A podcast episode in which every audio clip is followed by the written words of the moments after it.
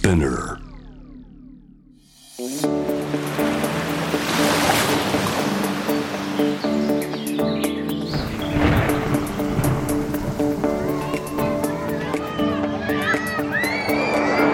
SDGs Explain for Business SDGs を仕事に生かすナビゲーターは SDGs を軸に活動するワールドロード CEO 兼ハフポスト日本版プロデューサーの私平原伊文とニュースサイトハフポスト日本版の前編集長の竹下隆一郎です。この SDGs を仕事に生かすは国連が掲げる持続可能な開発目標。SDGs を日々の仕事に生かすヒントをゲストとのトークセッションから探していきますが本日はゲストをお迎えせずに竹下さんと2人で話してみようかなと思います、はいよろしくお願いします。よろしくお願いします。はいではまず SDGs 関連ニュースをお届けします。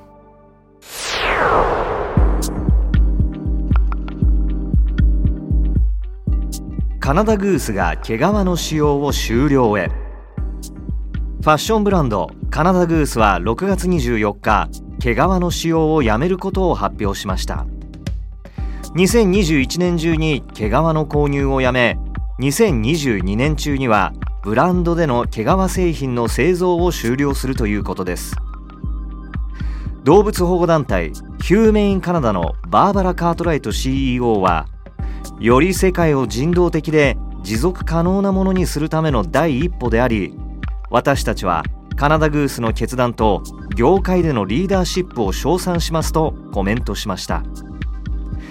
脱毛皮の動きはファッション業界で進んでおりすでにプラダやコーチヴェルサーチグッチバーバリーなどさまざまなブランドが毛皮の使用中止を決定。またロンドンファッションウィークも2018年から毛皮を使用したファッションアイテムの使用を禁止しています。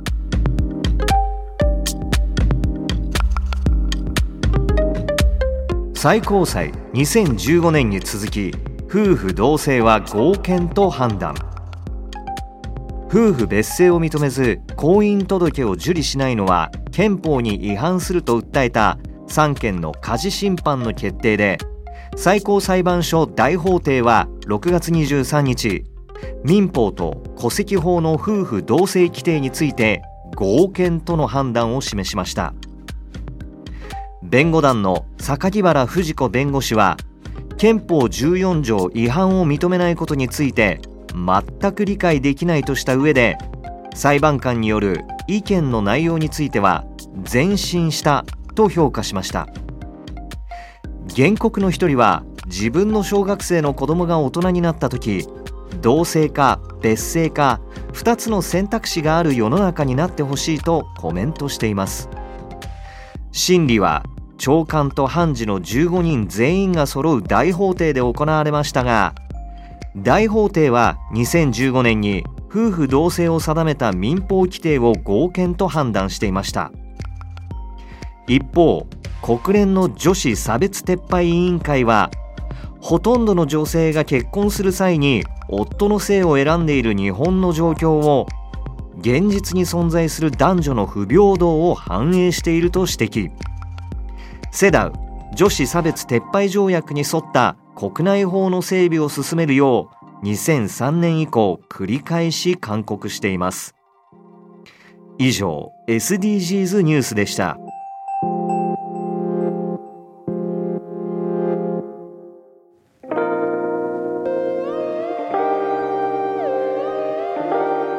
改めまして SDGs を仕事に生かすナビゲーターの平原伊文です。竹下隆一郎です。さあ話しますか、はい。竹下さん。最近何気になりますか SDGs のそうですねやっぱり発信をするだけじゃなくてですねじゃあハフポストは何をやってるんだっていうことを考えるんですよね。やっぱりメディアって発信も大事ですけど、まあ、自らがアクションをしていかないといけないので、まあ、例えばなんですが「ハフライブ」という番組をやってるんですがそこでゲスト用のストローとかを使わなかったりとかあるいはあのできるだけ紙を使わずに台本もですね iPad で見せたりとかあとはまあ実際私たちの会社もまあジェンダー平等をすごく大事にしていて、まあ、実際新しい編集長も女性ですしあと今度産休に入るんですよねだからそういったこともみんなで多様な生き方を大事にしたりとか、まあ、そういったこともしてます。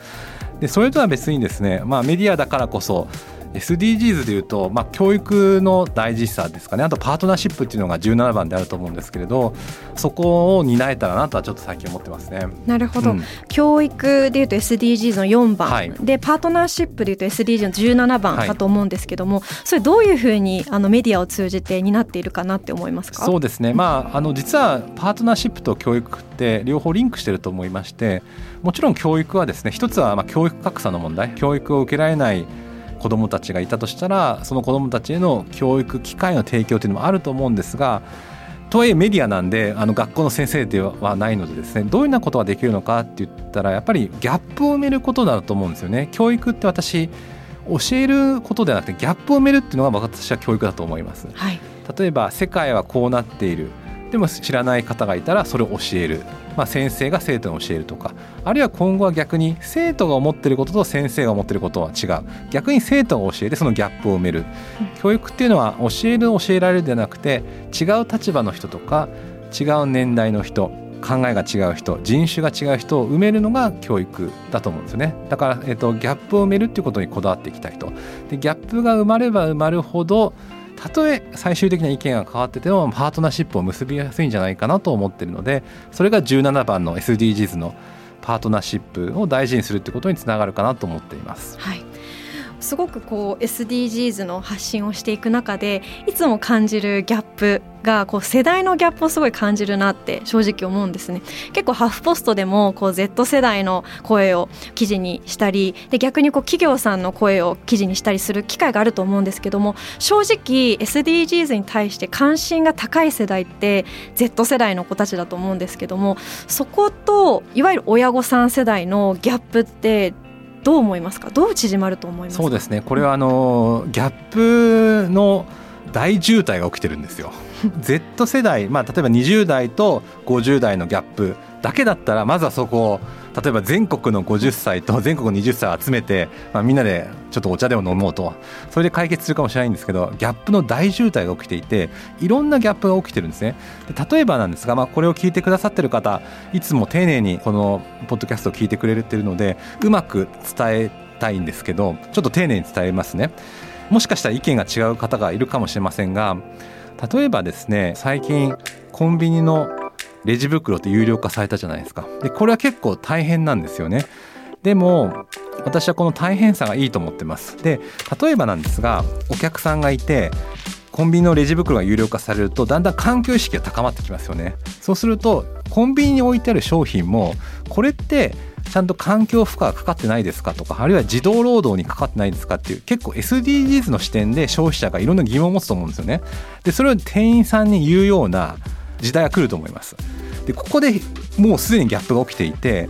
若者はそういう意識を持っていると。でなぜならやっぱりそれは20年後30年40年後もまあ生きている確率が、まあ、もしかしたらお年寄りも高いから自分事として考えられると思うんですよね。平原さんそうじゃないですか。やっぱりもちろんあの高齢者とか若者とか年齢差別はいけないんですけどどっちかというと20代の方は少なくとも50年後生きてる確率が高いじゃないですか、はい、ただ50年後はリアルに感じませんか？平原さんは。すごく感じますね、うん。うん、だからそれが一つのギャップだと思います。やっぱり50年後にもしかしたら今いないかもしれない。ももしか死んでるかもしれないっていう層とあるいは20代のように50年後も生きてるかもしれない。じゃあ今のうち地球を何とかしようっていう、まあ、そのが一つのギャップ。で2つ目のギャップはですねやっぱり日本のサービス業って結構大変な思いをしてるんですよね。モンスタークレーマーとかそういう言葉って平原さん聞いたことありますかね？モンスターペアレントあるんですけど、はい、モンスタークレーマーはない、ね、まあ、いろんな人にクレームを受けるみたいな、はい、私も実はコンビニエンスストアでバイトしてたのでいろんな理不尽な要求をお客さんからわーって言われるのがあったんですけどやっぱりお客さんがこれをまあ、環境問題に配慮してますかっていうことがもうただでさえ忙しい店員さんの負担になっちゃうのでそんなこと言わないでほしいっていう思うこともいると思うんですね、まあ、そこにもギャップがあると思います。やっぱり労働者働く人たちのギャップと消費者の意識が高いそのギャップ。だここも埋めていかないといけないなと思います。だからお客さんがこれって環境問題に配慮してますかっていうことが店員さんの負担にならないようにするにはどうしたらいいのかとかそんなことも考えていかなきゃいけないのかなと思うのでたくさんのギャップが今実は世の中に存在していてどうもそこはですね日本の学校教育では埋めきれてない部分が多いのかなとは思いますね。そこでメディアがこう教育を担うこう立場としてどういったような形でこのギャップを埋められると思いますか？そうですね。教育って私好きな言葉であると同時にやっぱりメディアとしてあまり使いたくないのはどうしてもなんか教えてあげるみたいな教えて育む相手を育てるみたいな意味があるんですけど逆にメディアが分かってないこともあるのでお互い学び合いたいなと思うんですよね。なので、まあ、今ちょっとコロナでできなくなっちゃいました。けど結構イベントを開いたりして、まあ、いろんな人の思ったことを話すような心理的安全性があるようなイベントっていうのは結構カフポスでこだわってやってました、うん、まずは考えを知るっていうことが大事だと思っていて分かりやすいギャップがないのが今のギャップ大渋滞時代の問題なんですよ。まさかそこにギャップがあったとはっていうことがあまりにも多いと。じゃあまずはそれを見るためにどうしたらいいかっていうといろんな人の声をまずは出してもらってあこことここが違うねとかそんなこと思ってたんだっていうことをメディアがですねなんかそういう場を作ることができたらいいなと思います、はい。すごい私もそれ思いますね、まあ、最近すごくその高校生の話と一緒に話をする機会が多いんですけども最近会った高校生ですと、まあ、フランスの学校にずっと通っていてフランスではもうジェンダーの話は常日頃からされていると。でも日本に帰ってきてすごくこうジェンダーの話しづらい。っていう悩みをこう聞いてたんですけどもやっぱりこういう悩みだったしづらさっていうのもきちんとこれはメディアとして伝えるべきポイントだと思うしもっとこういう場を設けてこう話しやすいコミュニティみたいな形で今後どんどん形成していく必要はあるなというふうには思います。そうなんですよねでここまで話が広がるとですね、まあ、議論が深まってきたんですけど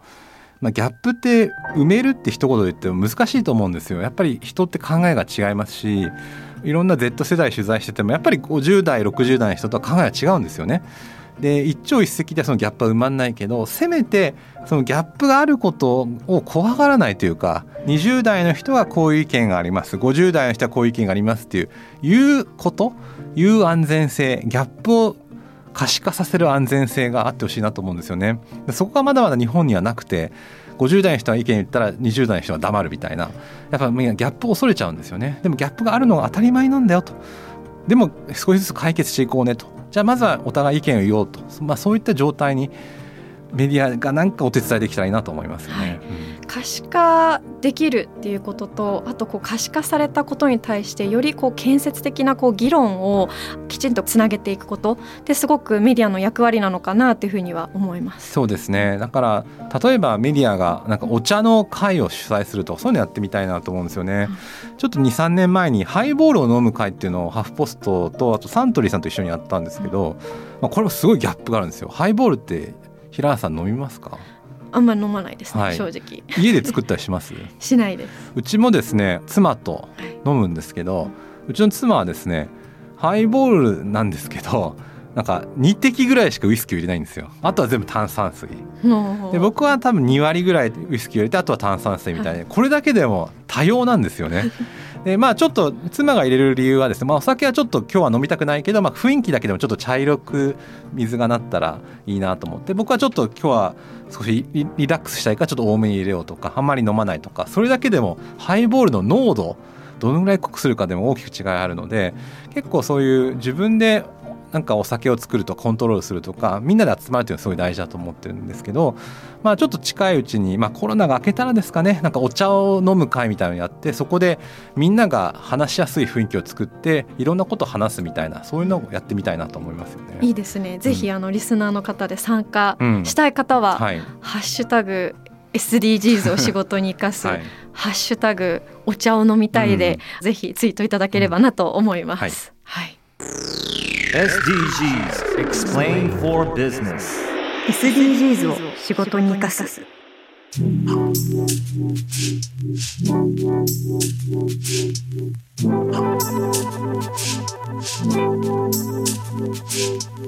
ここからは仕事で使える SDGs の数字に関するトピックをご紹介します。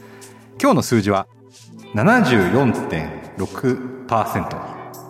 これはですね SDGs を知っていましたかという質問に対して「はい」と答えた小学6年生の数字でもう75%近くいるんですよね。これはですね全国の新聞社が調査をした結果なんですけれど、まあ、かなり高い数字が出ていました。というのもですね、まあ、SDGs っていうのはそのいろんな学校の授業で取り入れられたりとかあとは受験ですよね受験でも SDGs に関する質問が出てたりします。まあ、いろいろ調べるともちろん受験で使われたりとか教育で使われたりする理由というのは社会のことをちゃんと知ってるかなという、まあ、そういう学力を見るっていうのもあるんですけど、まあ、何よりもですね SDGs というのはその課題解決が大事なんですよね。まあ、こういった能力がおそらく今後必要なのかなと。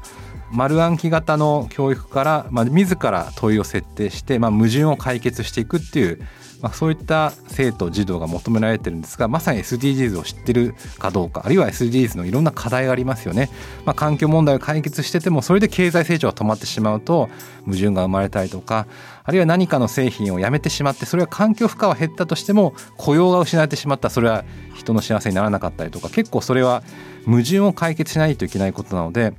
次の世代にはま必須のスキルというか、まあ、単に流行ってるから知ってるとかではなくて教育そのものがま変わってきてるっていうのがこの数字から見えるかなと思います。ということで仕事で使える SDGs の数字に関するトピック今日ご紹介した数字は小学6年生が SDGs を知っている割合74.6%でした。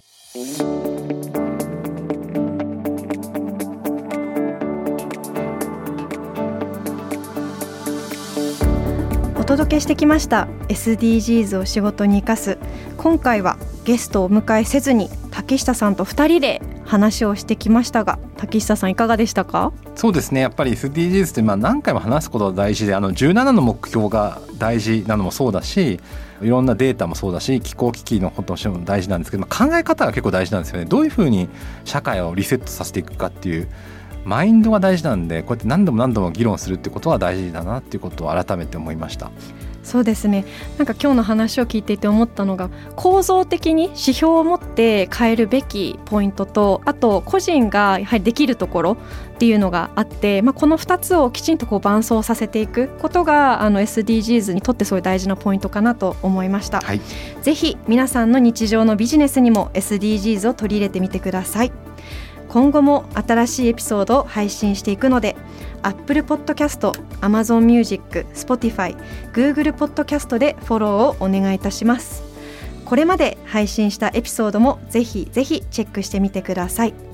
このプログラムへの質問や感想取り上げてほしいテーマなどはぜひハッシュタグ SDGs を仕事に生かす竹下さん主催のお茶会に参加したい人はぜひ追加でハッシュタグお茶を飲みたいでツイートをお願いします。生かすの漢字は活動の活です。はいそしてハフポスト日本版が SDGs ガイドブックを作成しました、え、これハフポストのサイトから無料でダウンロードすることできます。ハフポストではこれまで400本以上の SDGs 関連記事を発信していますので、このエッセンスが詰まったガイドブックになりますのでぜひ仕事に生かしてください。ということでここまでのお相手は平原イブンと竹下隆一郎でした。